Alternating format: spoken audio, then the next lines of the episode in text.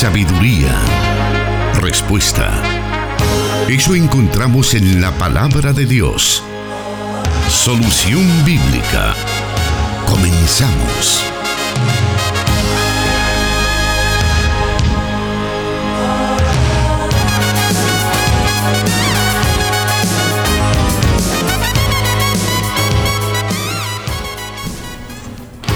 Bienvenido nuevamente al programa Solución Bíblica. Tenemos esta oportunidad de estar con usted transmitiendo este programa donde todos los días, martes y viernes, como es el caso de hoy, estamos llevando esas respuestas que usted tanto necesita de la palabra de Dios a las diferentes situaciones de la vida ya sea que usted esté pasando por alguna situación, algún problema y necesita esa luz de la palabra de Dios, o está estudiando las escrituras y tiene esas inquietudes, pues este es el lugar correcto para que usted pueda compartir con nosotros sus interrogantes que son respondidas por el pastor Jonathan Medrano, a quien le damos la bienvenida esta tarde. Muchas gracias hermano Miguel, un saludo muy especial para todos los oyentes de las emisoras de Corporación Cristiana de Radio y Televisión que semana a semana se unen a esta transmisión para sintonizar su programa Solución Bíblica. Casi al final de un mes de este año 2021 y este mes que tiene la peculiaridad de que nos recuerda la celebración de lo que fue el suceso eh, que marcó la cristiandad en Europa y que tuvo repercusiones obviamente en la forma en cómo entendemos la iglesia. Hablo específicamente de la reforma protestante. A 504 años de este hito histórico es que hoy nosotros tenemos muchos beneficios como el que podamos tener una traducción de la escritura disponible para nuestra lectura personal. Así que son parte de los legados que un suceso tan importante dentro del mundo del protestantismo y de la iglesia evangélica eh, nos hace recordar. Excelente, gracias por hacernos también ese recordatorio, pastor, ya que debemos siempre meditar también en el papel que la iglesia está jugando actualmente, en las condiciones, en todas, todos los retos que representan políticamente, eh, de manera social, todo aquello que permite que la iglesia desarrolle su papel de la manera correcta, pues es importante que podamos reflexionar en ello. Bueno, habiéndole dado la bienvenida a usted como oyente, también a quienes están conectados con nosotros en Facebook Live, queremos dar inicio entonces al programa de esta tarde, por supuesto con la lista de preguntas que tenemos para hoy. La primera de ellas dice así, tengo una pregunta. ¿Por qué en Mateo 27, capítulo 27, versículo 9, dice que se cumplió lo que fue dicho por el profeta Jeremías, si dicha profecía fue dada por Zacarías, la cual se encuentra en Zacarías 11:13, nos dice nuestro oyente pastor? Bueno, alrededor de este pasaje muchos especialistas de la Biblia han tratado la manera de dar una explicación al porqué de dicha referencia a un profeta específicamente Jeremías, cuando, como bien lo menciona el oyente, es una referencia medianamente cercana a Zacarías. Hay que tomar en cuenta que el Evangelio de Mateo, que fue escrito en el año 86, tiene como finalidad dirigirse a una comunidad que se encuentra en la diáspora. Es una comunidad que se encuentra en la diáspora y por lo tanto eh, se hace como necesario organizar la identidad de la comunidad alrededor de Jesús como Mesías, como Mesías resucitado. Y eso es especialmente importante destacarlo porque siendo que la tradición mateana básicamente pone por escrito su testimonio en el año 86, significa que han pasado alrededor de 16 años después del trágico evento como lo fue la destrucción del templo en Jerusalén. En realidad la destrucción del templo marcó como un antes y un después dentro del judaísmo, porque muchas de las comprensiones escatológicas que el judaísmo tenía acerca de la llegada del Mesías vinieron a suscitar cierto desaliento dentro de los diferentes grupos religiosos que componían el judaísmo de aquella época. Sin embargo, para Mateo es importante mencionar que todo esto ha tenido un cumplimiento específico debido a que en realidad Jesús es el Mesías esperado de Israel y que su reino no se limita a una esfera temporal o histórica, sino que es un reino que trasciende y va más allá de lo que el judaísmo tradicional contemplaba. Ahora, como ya le dije a los, o ya mencioné, hermanos, eh, realmente hay muchas explicaciones que se pueden dar a partir de por qué se hace una mención de Jeremías cuando en realidad la cita más corresponde a Zacarías. Y hay diferentes explicaciones, desde las que se aproximan más hasta las que se alejan.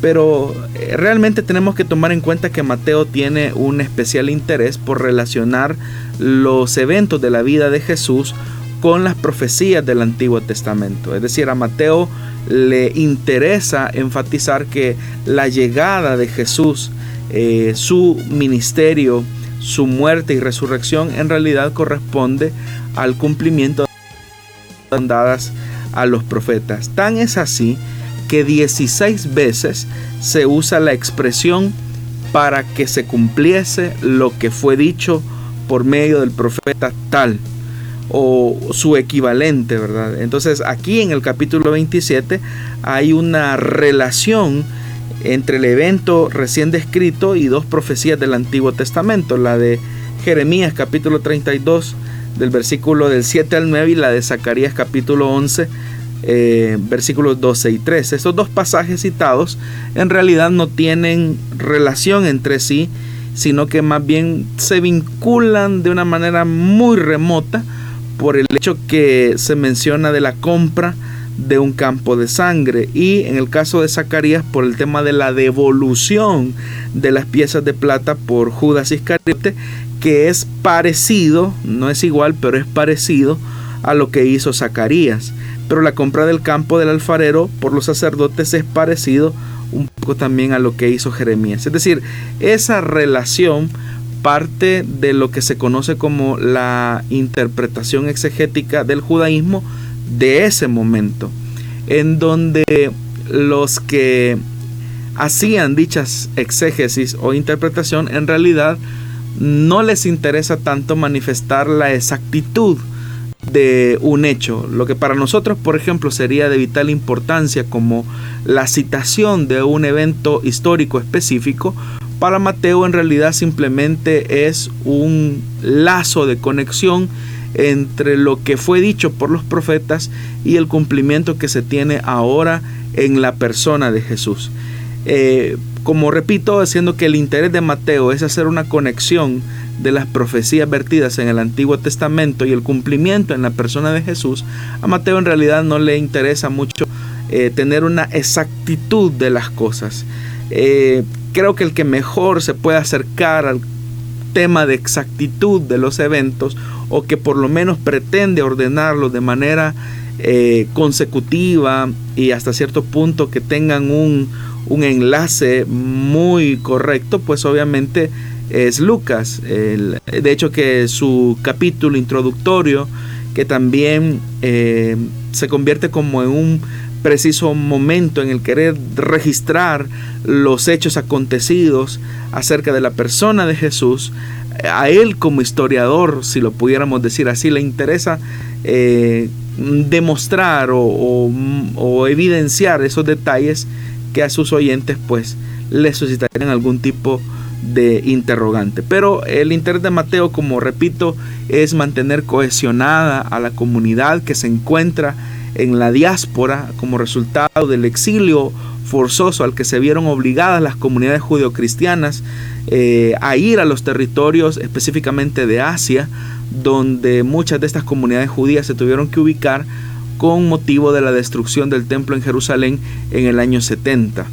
Estos son elementos históricos que tenemos que tomar en cuenta porque precisamente el Evangelio trata la manera de enfatizar el mesianismo de Jesús, que como ya lo dije, trasciende la temporalidad histórica de la comprensión judía ortodoxa y que va más allá de un elemento temporal o de un gobierno temporal, sino que eh, habla de un gobierno que es eterno, pero que también un gobierno que tiene una implicación ética eh, para sus seguidores en el, en el momento en el que fue escrito eh, dicho evangelio. Muy bien, de esa manera es como hemos dado inicio al programa Solución Bíblica de esta oportunidad recordándole siempre que puede enviarnos sus preguntas a través de WhatsApp, a través también de la transmisión que tenemos en estos momentos en vivo, para que juntos podamos aprender de las diversas preguntas, de las diferentes interrogantes que usted nos envía y que la palabra de Dios nos responda. Volvemos en unos segundos.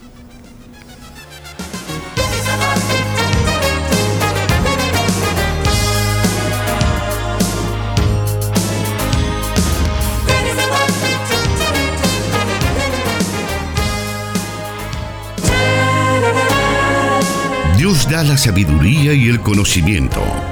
Solución bíblica.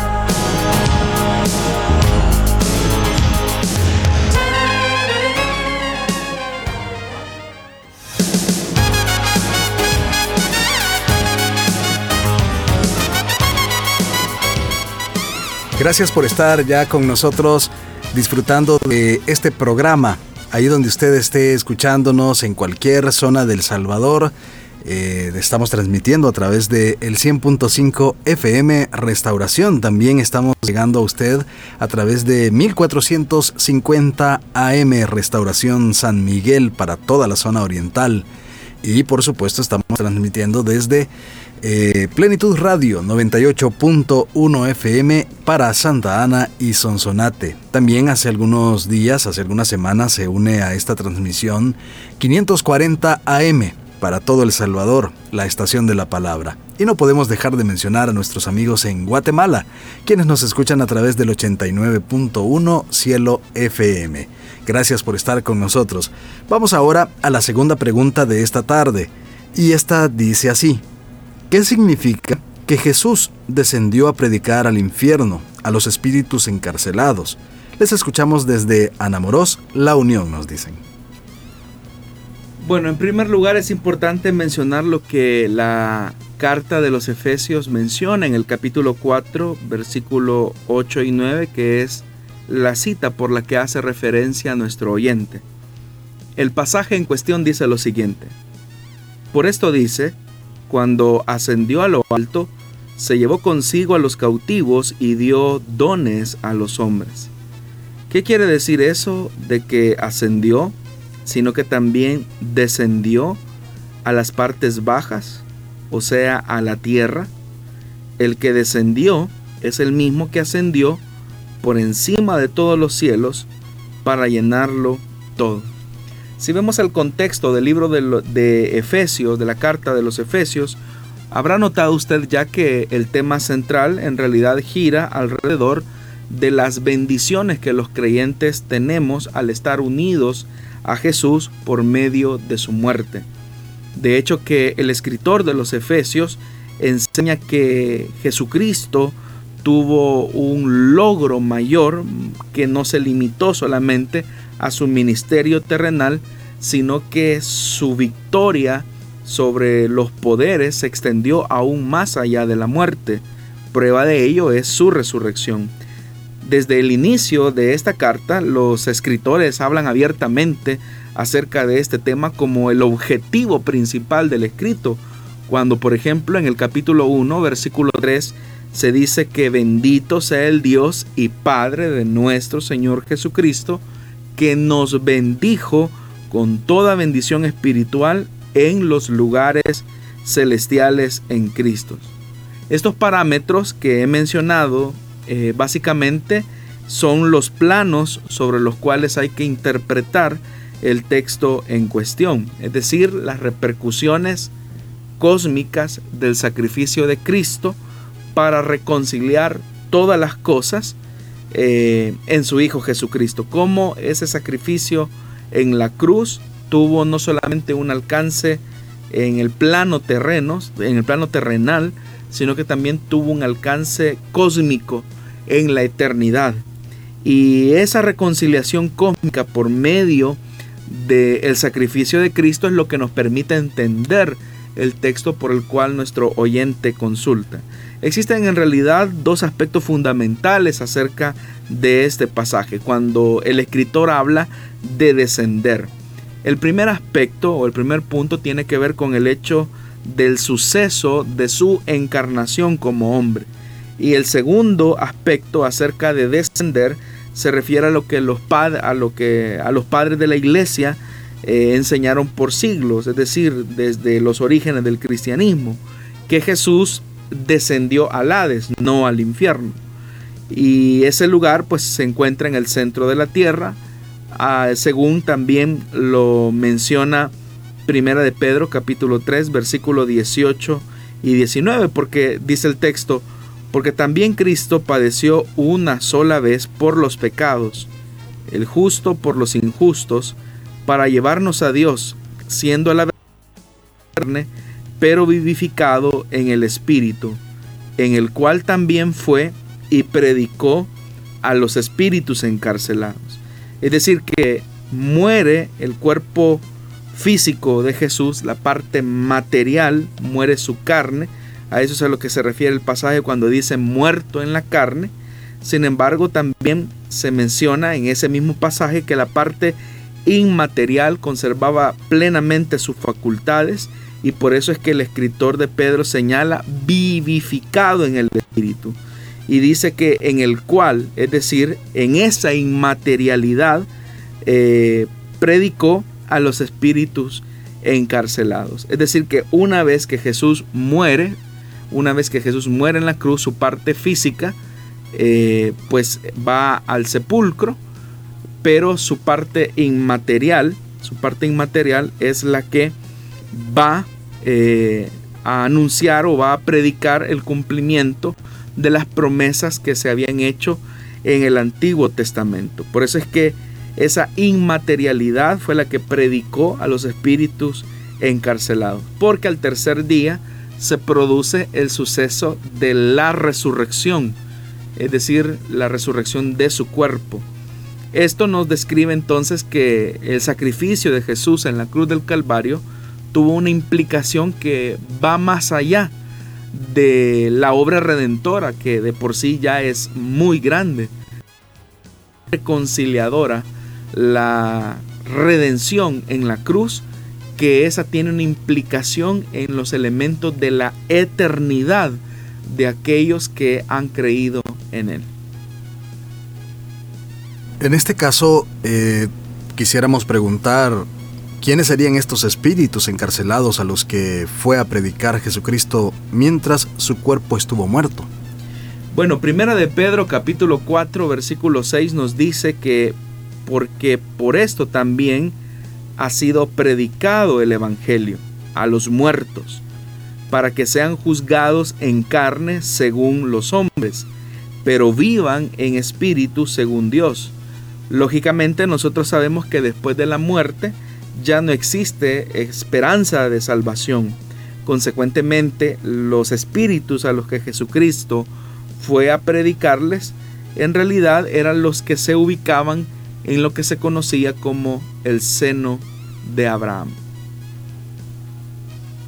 Muy bien, vamos a hacer una nueva pausa en estos momentos después de haber escuchado esta segunda respuesta. Le invitamos a que siga con nosotros disfrutando del programa Solución Bíblica.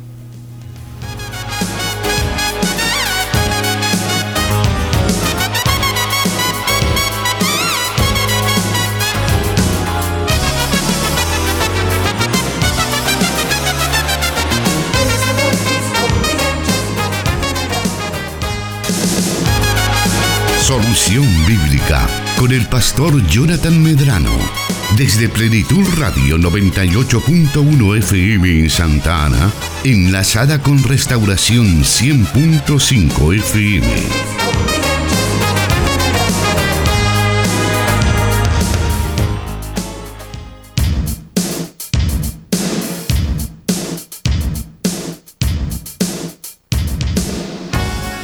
Volvemos para estar con usted una vez más con más preguntas.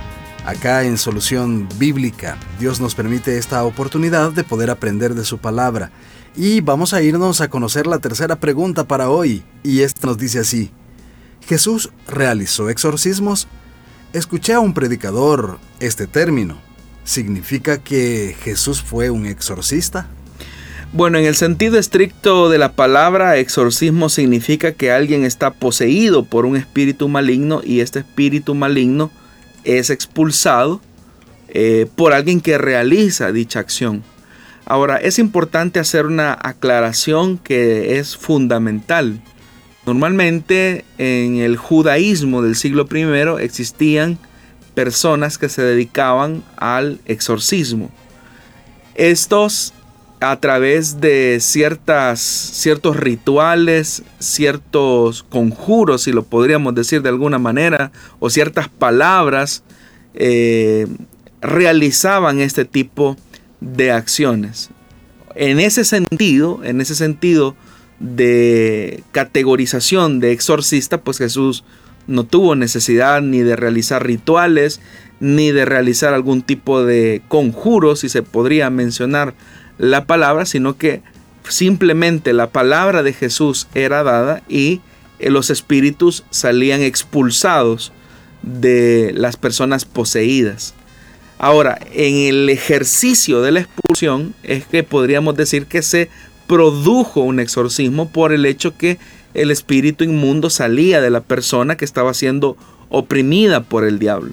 Pero repito, eh, usted podrá notar que en algunos Em, libros de texto, cuando se menciona el tema de exorcismo, casi siempre se hace mención a ciertos elementos rituales o a ciertas palabras em, que tenían quizás algún tipo de, de autoridad, ¿verdad? Pero Jesús no utilizó ninguna de estas cosas, sino que Jesús con su sola palabra, es decir, sin ningún ritual específico, sin ninguna oración específica, él pudo realizar dichos exorcismos. ¿Por qué razón esto es importante? Porque eso hacía a Jesús distinto de estos grupos que no se sabe a ciencia cierta si en realidad eran charlatanes o eran personas que utilizaban la ingenuidad de las personas o también utilizaban mucho el misticismo para convencer a otros que estos hechos eran reales en ellos. Pero en el caso de Jesús no quedaba ni la menor duda que eh, una expulsión de demonios se había producido.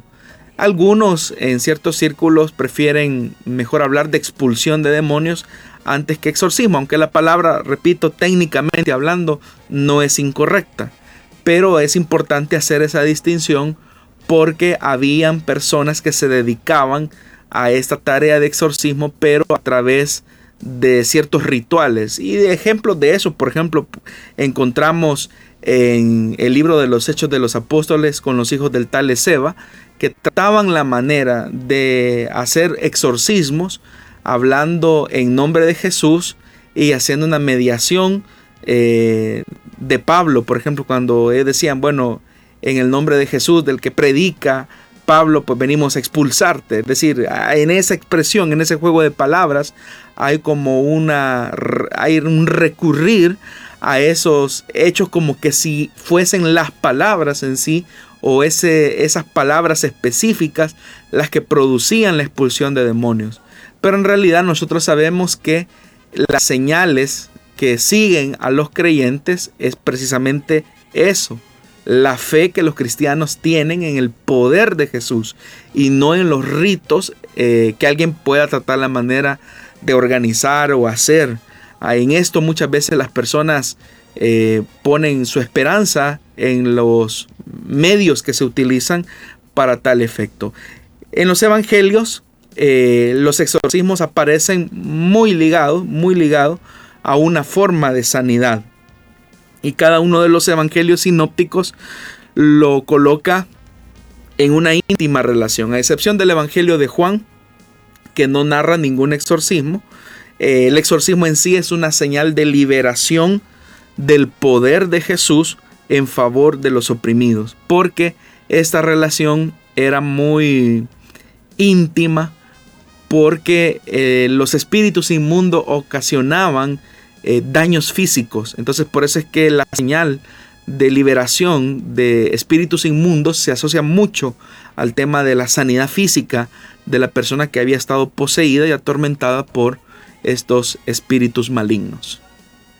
Bueno, acá queremos también bueno, mencionar acerca de algunos académicos, por ejemplo, Rudolf Bultmann, eh, que han dicho que en realidad estas manifestaciones eran enfermedades mentales de las personas como consecuencia de la opresión de Roma y que en esa época las personas atribuían a demonio o a demonios dichas enfermedades mentales.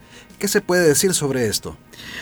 Bueno, es cierto que Rudolf Bullmann fue un teólogo muy destacado, un teólogo alemán reconocido como uno de los mayores eruditos del Nuevo Testamento del siglo XX.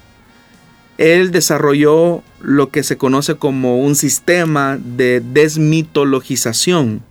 Él propuso que en realidad el Nuevo Testamento era nada más que la fe de los primeros cristianos y no necesariamente la revelación de Dios aunque esa revelación de Dios estaba contenida en los manifiestos de dicha fe.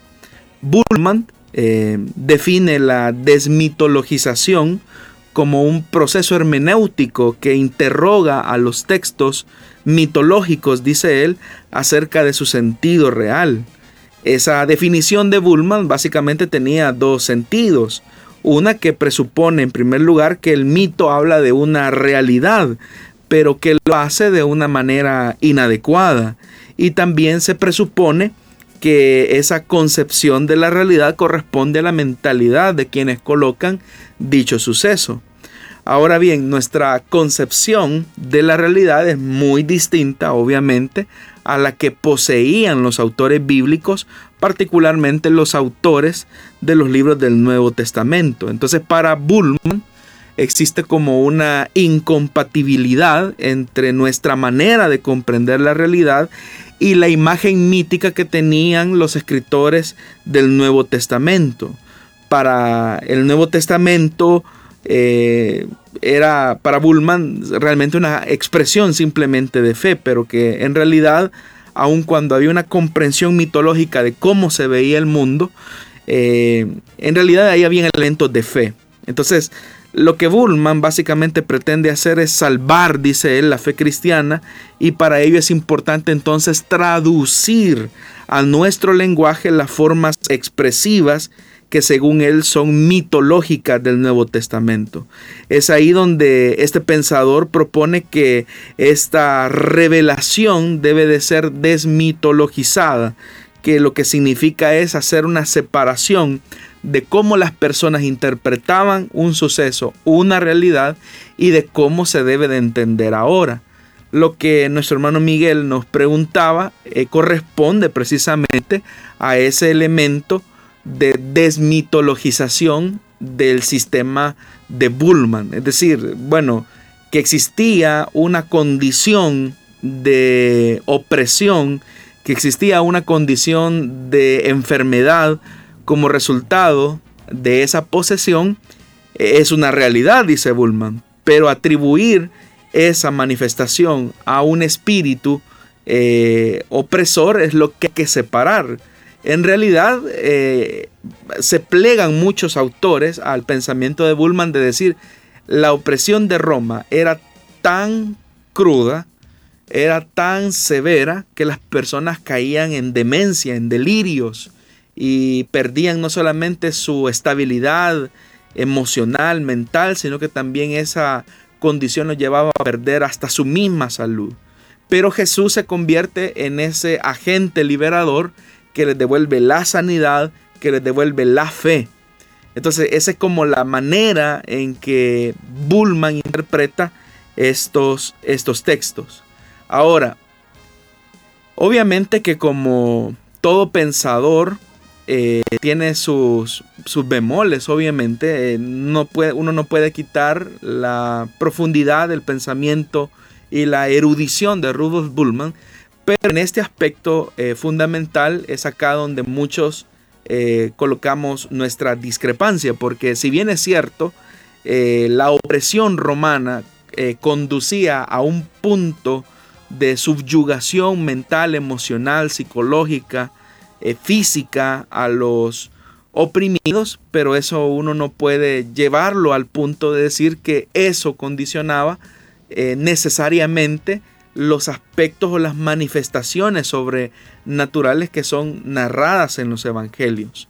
La razón de esto es fundamental debido a que si bien es cierto, hay ciertos pasajes, por ejemplo, donde Jesús pregunta, eh, por ejemplo, en el caso del endemoniado de Gerasa, donde Jesús pregunta cómo se llama y él dice, Legión me llamo porque somos muchos.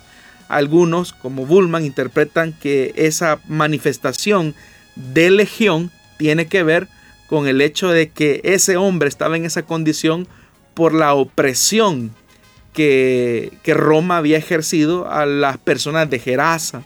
Y que cuando se produce, por ejemplo, la, liberación de los espíritus inmundos en el cuerpo de ese hombre, dice que se van a un acto de cerdos y el, y el cerdo para el romano era como uno de los animales eh, más estimados y cuando estos se van a, literalmente al precipicio eh, y, y, se mueren, eso habla del poder liberador de la fe de Jesús.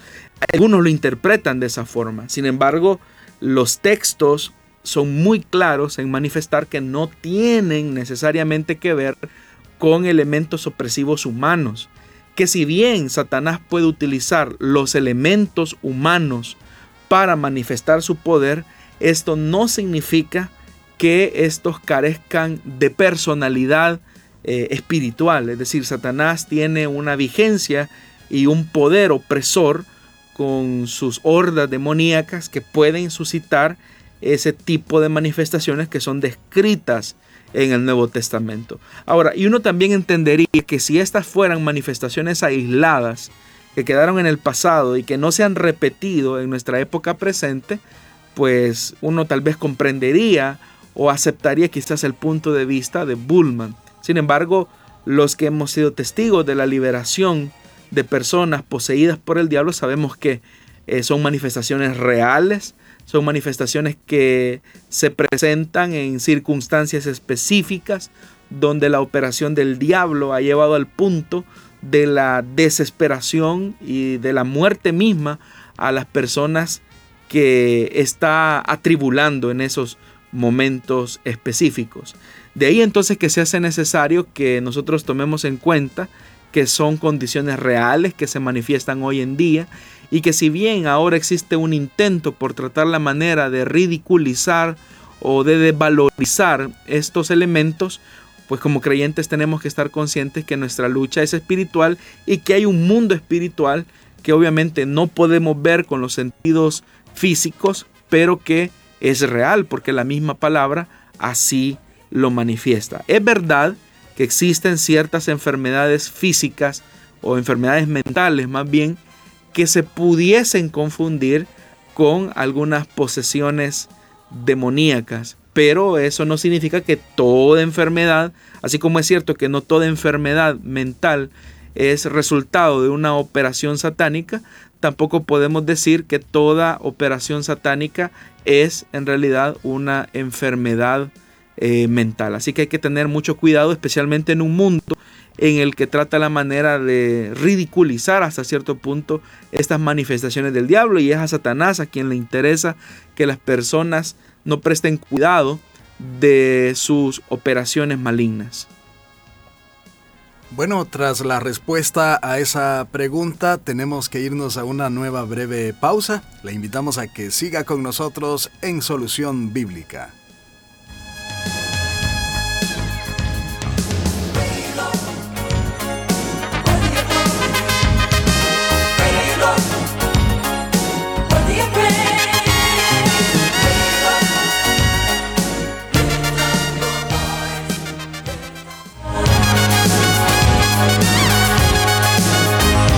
Palabra es luz. Solución bíblica.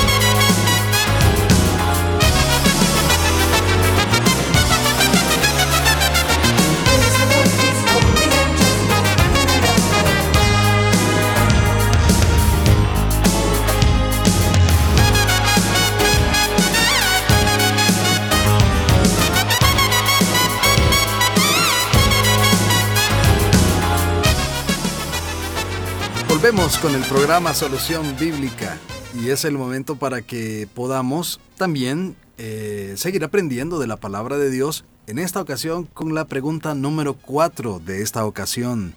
Son varias las preguntas que recibimos durante la semana, todas son puestas en una lista y por orden de llegada estas son respondidas. Ya usted eh, se habrá dado cuenta que el tiempo de espera ahora es relativamente corto, así que le animamos para que pueda hacer sus preguntas enviándolas, enviándolas por WhatsApp o también por la línea telefónica. Y si usted tiene dudas de cómo formular su pregunta, no se preocupe, nosotros podemos ayudarle a formularla para que pueda ser trasladada al pastor Jonathan Medrano en un programa no muy lejano. Vamos entonces a esta pregunta número 4 y dice así. En un programa anterior de Solución Bíblica, el pastor hizo referencia a los concilios de los primeros cuatro siglos de nuestra era significa que como cristianos evangélicos debemos reconocer, hasta ahí llega la pregunta.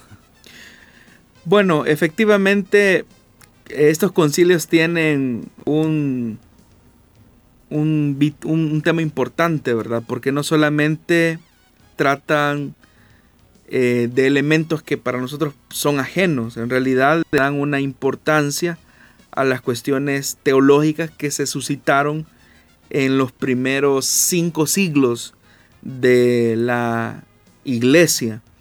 Estos concilios, que son básicamente los más importantes a mi juicio, los primeros cuatro, hablando acerca de Nicea, de Constantinopla, del concilio de Éfeso y el de Calcedonia, tienen un gran relieve de importancia porque es en esos concilios donde la iglesia logra finalmente colocar como un fundamento de cómo entender, por ejemplo, la, el, aspecto, el aspecto de la Trinidad de Dios, la deidad y la humanidad de Cristo, la deidad del Espíritu Santo y las conclusiones a las que llegaron dichos concilios es lo que marca como el punto decisivo de la ortodoxia cristiana. Es decir, logran de alguna manera clarificar esas verdades y es por eso que estos cuatro concilios de los primeros cinco siglos se vuelven como importantes dentro de la historia del cristianismo porque tratan la manera de hacer una separación entre la ortodoxia y la heterodoxia o lo que nosotros llamaríamos ahora aquellos grupos disidentes del cristianismo que sostenían eh, doctrinas equivocadas o erradas. En un programa anterior, no recuerdo si fue el de la semana pasada, hicimos referencia a los diferentes grupos que tenían interpretaciones muy erradas y contrarias a las que la escritura enseña, como por ejemplo los docetistas, los gnósticos o los patripacionistas o, o los grupos que se conocen como monarquianistas, que básicamente eran grupos que tenían ideas equivocadas acerca de Jesús, el mismo sabelianismo, que fue muy fuerte, o el arrianismo, eh, que todavía tiene muchos ecos en sectas como los testigos de Jehová. Eh, ante esos grupos disidentes del cristianismo es que los concilios, eh, conocidos como también concilios ecuménicos, trataron la manera de colocar una línea clara entre lo lo que la escritura o lo que la, las iglesias de esa época eh, sostenían como doctrina eh, correcta o, buena enseñanza de aquellas que se alejan por contener un error. Entonces, como cristianos evangélicos, debemos de reconocer el valor de dicha historia conciliar, específicamente la de estos cuatro, es decir, eh, Nicea, Constantinopla, Éfeso y Calcedonia. Porque aquí no estamos hablando de iglesia católica, porque recuerdo que también en un programa un oyente hacía una mención de eso, pero en realidad no podemos hablar de iglesia católica en esta época, sino que hasta el siglo X, que es donde los concilios papales que se van a producir después del siglo X tienen que ver específicamente ya con la tradición y la dogmática católica. Pero acá estamos frente a verdades de la cristiandad que de alguna manera van a marcar como el fundamento de la identidad doctrinal del cristianismo universal. Bueno, vamos a aprovechar este bloque también para dar a conocer la siguiente pregunta.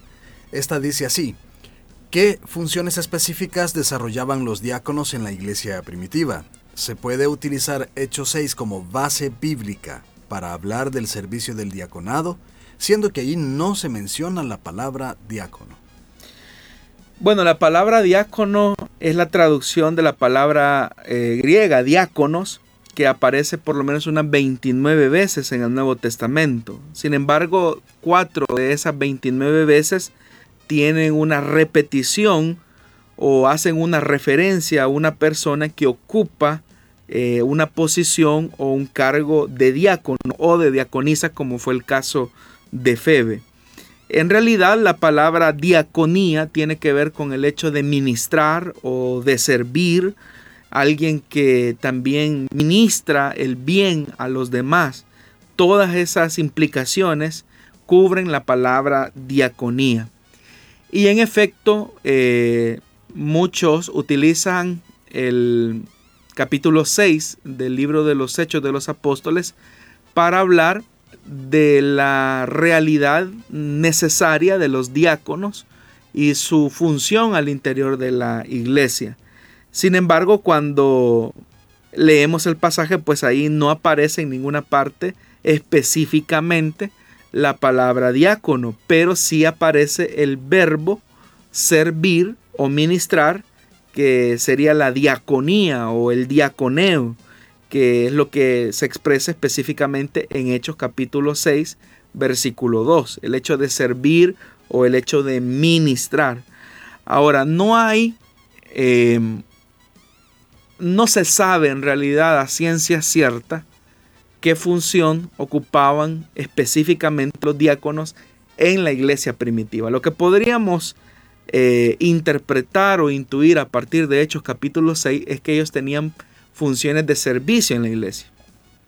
Estas tenían que ver con el tema de servir a las mesas, pero ¿qué se entiende por servir a las mesas? ¿Qué se debe de entender por ese ejercicio de, de servir? Es ahí donde el Nuevo Testamento pues no nos da mayores luces de especificidad y pues solamente nos podemos limitar a lo que eh, el texto dice, que ellos ministraban o servían, eh, es decir, hacían diaconía, eh, más nada, ¿verdad? Algunas iglesias utilizan el, el, término de diáconos para referirse a lo que tal vez en misión cristiana el IM se conoce como ancianos, otros pues dicen eh, presbíteros al tema de los ancianos, pero hay quienes usan diáconos para referirse a estos cargos y a lo que nosotros conocemos como diáconos ujier. ¿Es esto correcto o debería de cambiarse?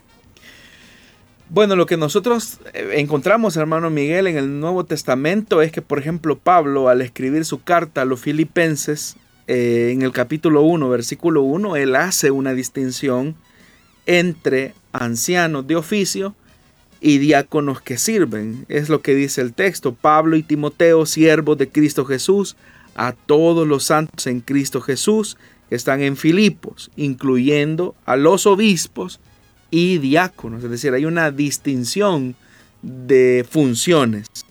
Ahora, parece claro, obviamente para Pablo, ¿verdad?, que los oficios en la iglesia local, tanto del ancianado o del obispado o los supervisores, por decirlo de otra forma, son diferentes a los diáconos que ministran. Entonces sí hay una diferencia entre los ancianos y los diáconos. El anciano tiene una autoridad de gobierno al interior de una iglesia, eh, porque él ocupa una posición de supervisor o de administrador eh, o de superintendente, algunos quizás lo consideran así, al interior de una congregación local.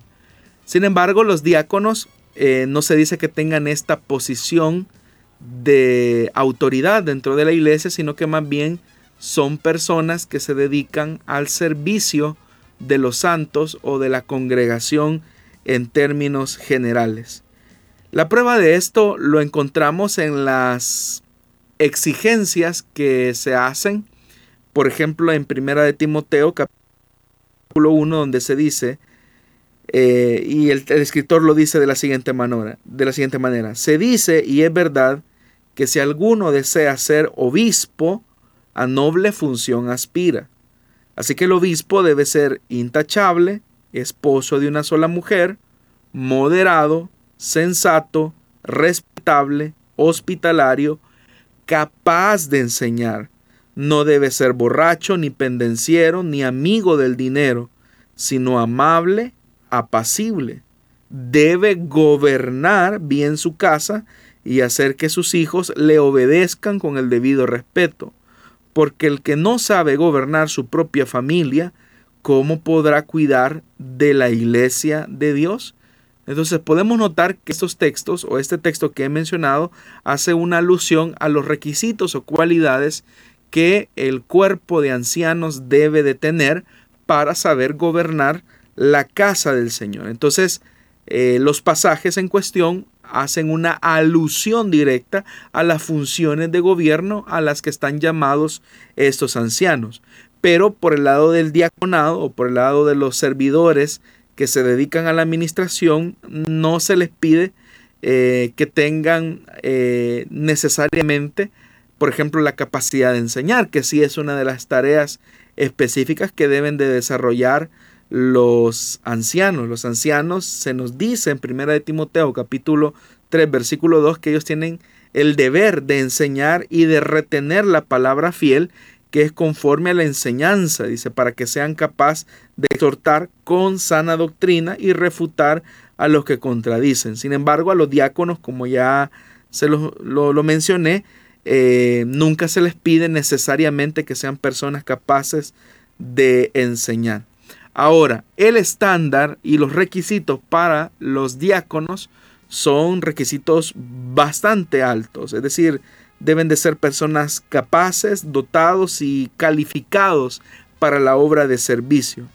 Entonces, estos pasajes hacen una distinción entre el oficio de diácono y la función de anciano dentro de la iglesia. Porque en algunas iglesias al cuerpo de gobierno eh, le llaman diáconos, en realidad más responde a una tradición de las iglesias, especialmente de cortes bautistas, eh, o que siguen un modelo presbiteriano en algunos casos, eh, que tratan la manera de identificarse con ese nombre específico. E y a los hermanos que se dedican a las tareas de servicio al interior de las iglesias locales se les llama ujieres, es decir, personas que sirven, que tienen funciones de servicio al interior de las congregaciones. Pero si uno se acerca al texto del Nuevo Testamento, uno va a notar que existe una definición en el sentido del ejercicio del privilegio o de la función que cada cual debe de desempeñar. A veces, como repito, es más por un tema de tradición eh, que se les conoce así. No es el caso, por ejemplo, en el caso de nuestra misión, ¿verdad? Que hace una eh, distinción. Se sabe que los ancianos son los que dirigen la congregación junto al pastor principal de cada congregación y abajo están los diáconos y las diaconisas que cumplen labores de servicio eh, y de ministración específica para los santos que ahí se congregan. Muy bien, vamos avanzando con nuestro programa. Tenemos algunos minutos todavía para conocer otras eh, respuestas a preguntas de las que usted nos envía. Queremos aprovechar para recordarle también que estamos en Spotify y SoundCloud. Simplemente tiene que buscarnos como Solución Bíblica y ahí encontrará todos los programas que se han transmitido hasta la fecha. Volvemos en unos segundos.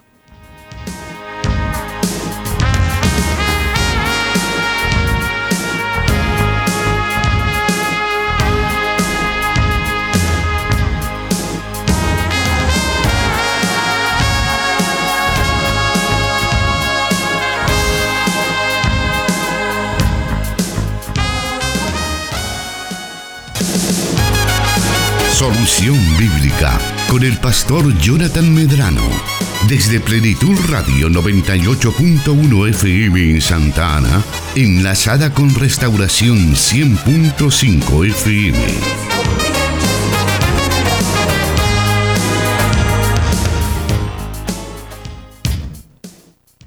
Estar en sintonía de solución bíblica en este día viernes. Es importante que podamos aprovechar este fin de semana para que podamos participar de las diferentes actividades de nuestra congregación. Esto, si bien es cierto, trae bendición a nuestra vida, nos hace crecer espiritualmente, pero también podemos dar fe de nuestra...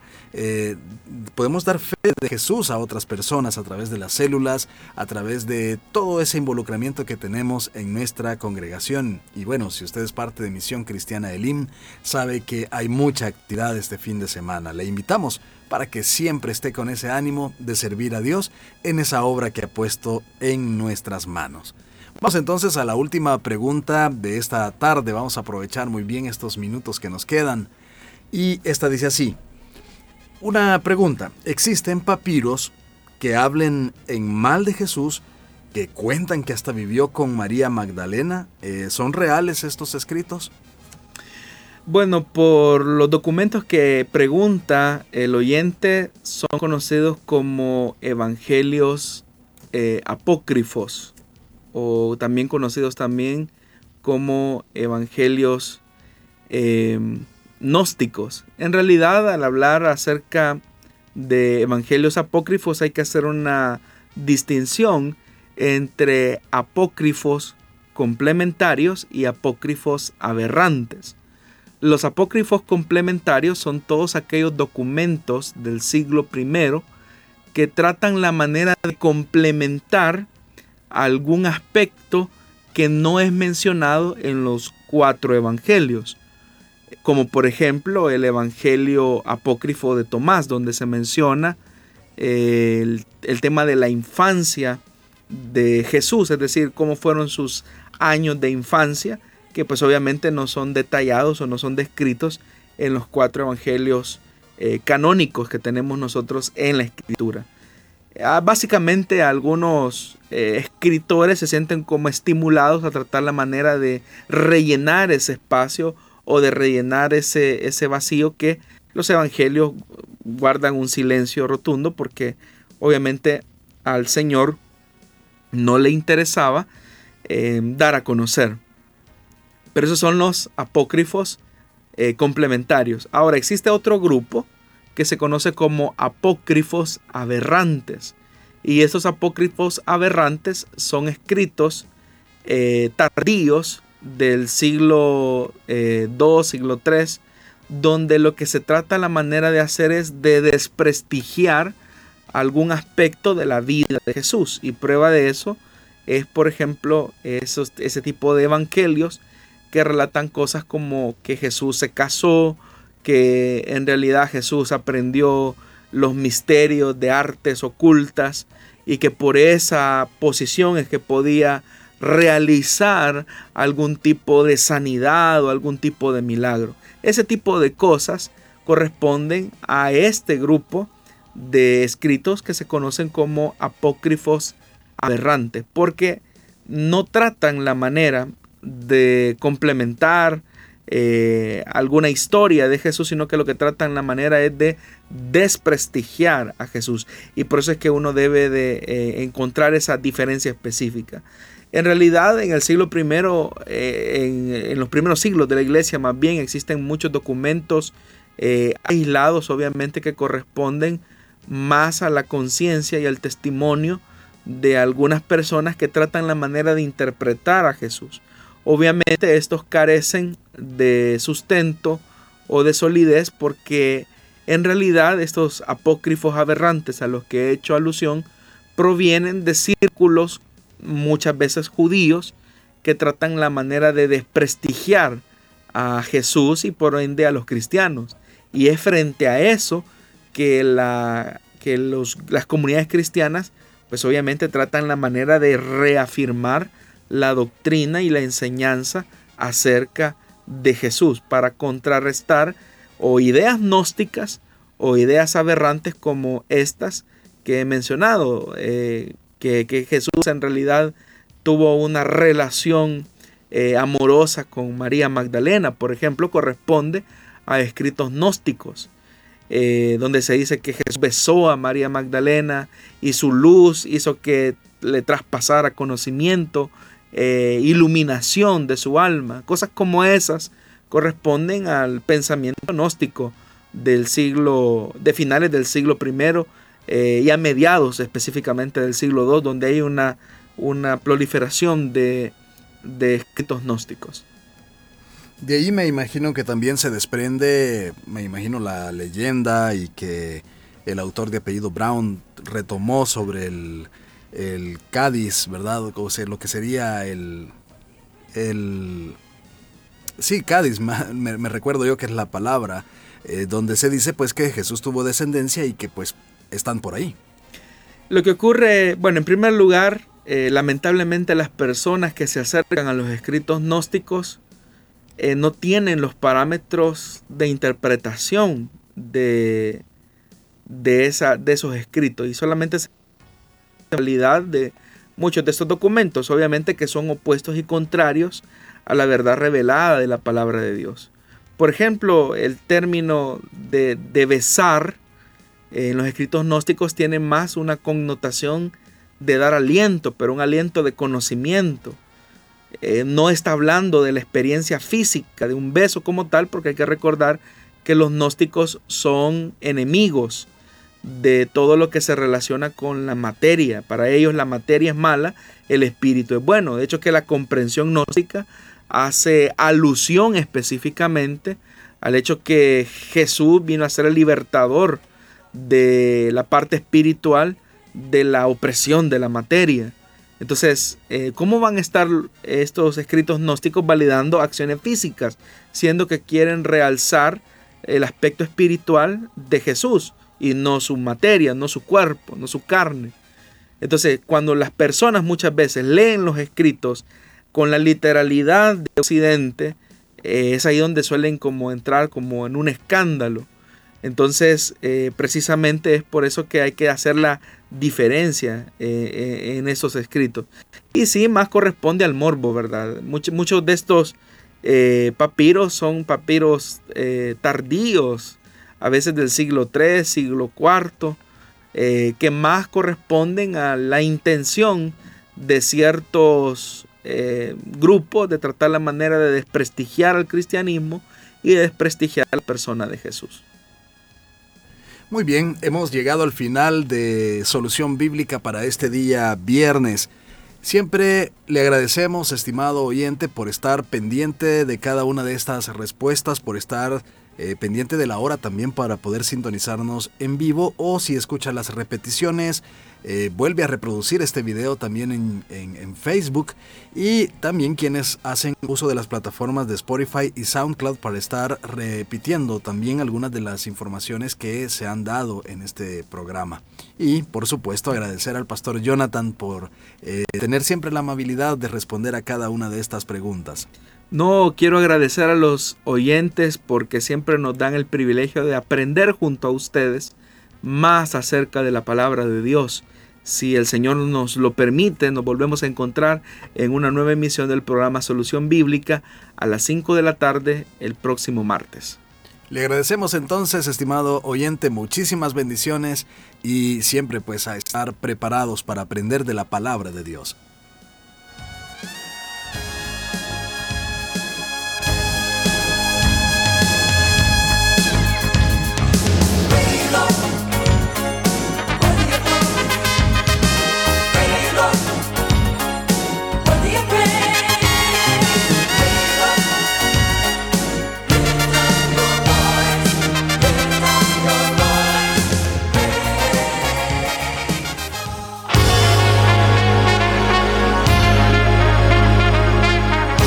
Encontramos respuesta en la palabra de Dios. Solución bíblica. Hasta el próximo programa.